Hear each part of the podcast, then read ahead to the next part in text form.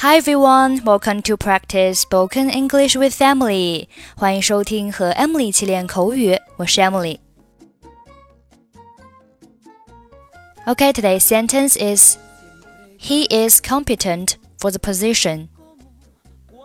He is competent for the position. He is competent for the position. Competent, C O M P E T E N T，形容词，表示能够胜任的、有能力的、称职的。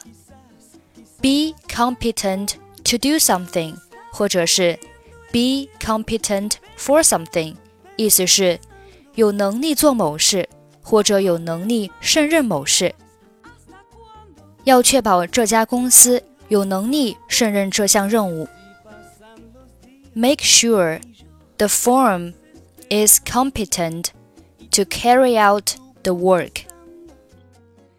我不觉得他胜任这项工作。I don't think he is competent for this job. Position P O S I T I O N 基本的意思是位置、方位。或者是观点， 在这里可以表示职业、职务，相当于 job。我想申请销售部主任一职。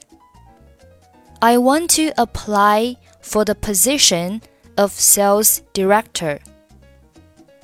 他辞去了校长一职。He resigned his position as a schoolmaster。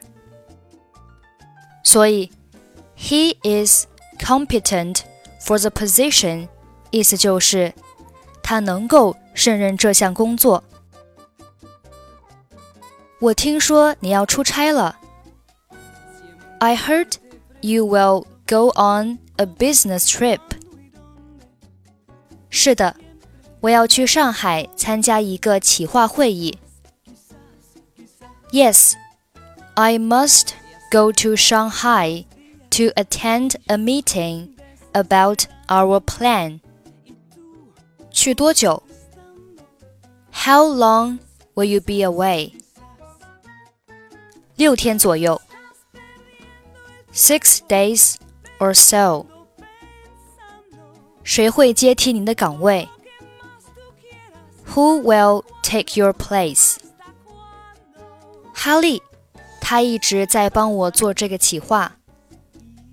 Harry, he has been assisting me on the plan. 不错，他做这项工作没问题。Good choices. He is competent for the position. 是的，他对这个企划很熟悉。Yes, he is familiar with the plan. I heard you will go on a business trip. Yes, I must go to Shanghai to attend a meeting about our plan. How long will you be away? Six days or so. Who will take your place? Harry. He has been assisting me on the plan. Good choices. He is competent for the position. Yes, he's familiar with the plan. Okay, that's it for today. 获取节目完整文本，欢迎关注微信公众号“英语主播 Emily”。I'm Emily. I'll see you next time. Bye bye.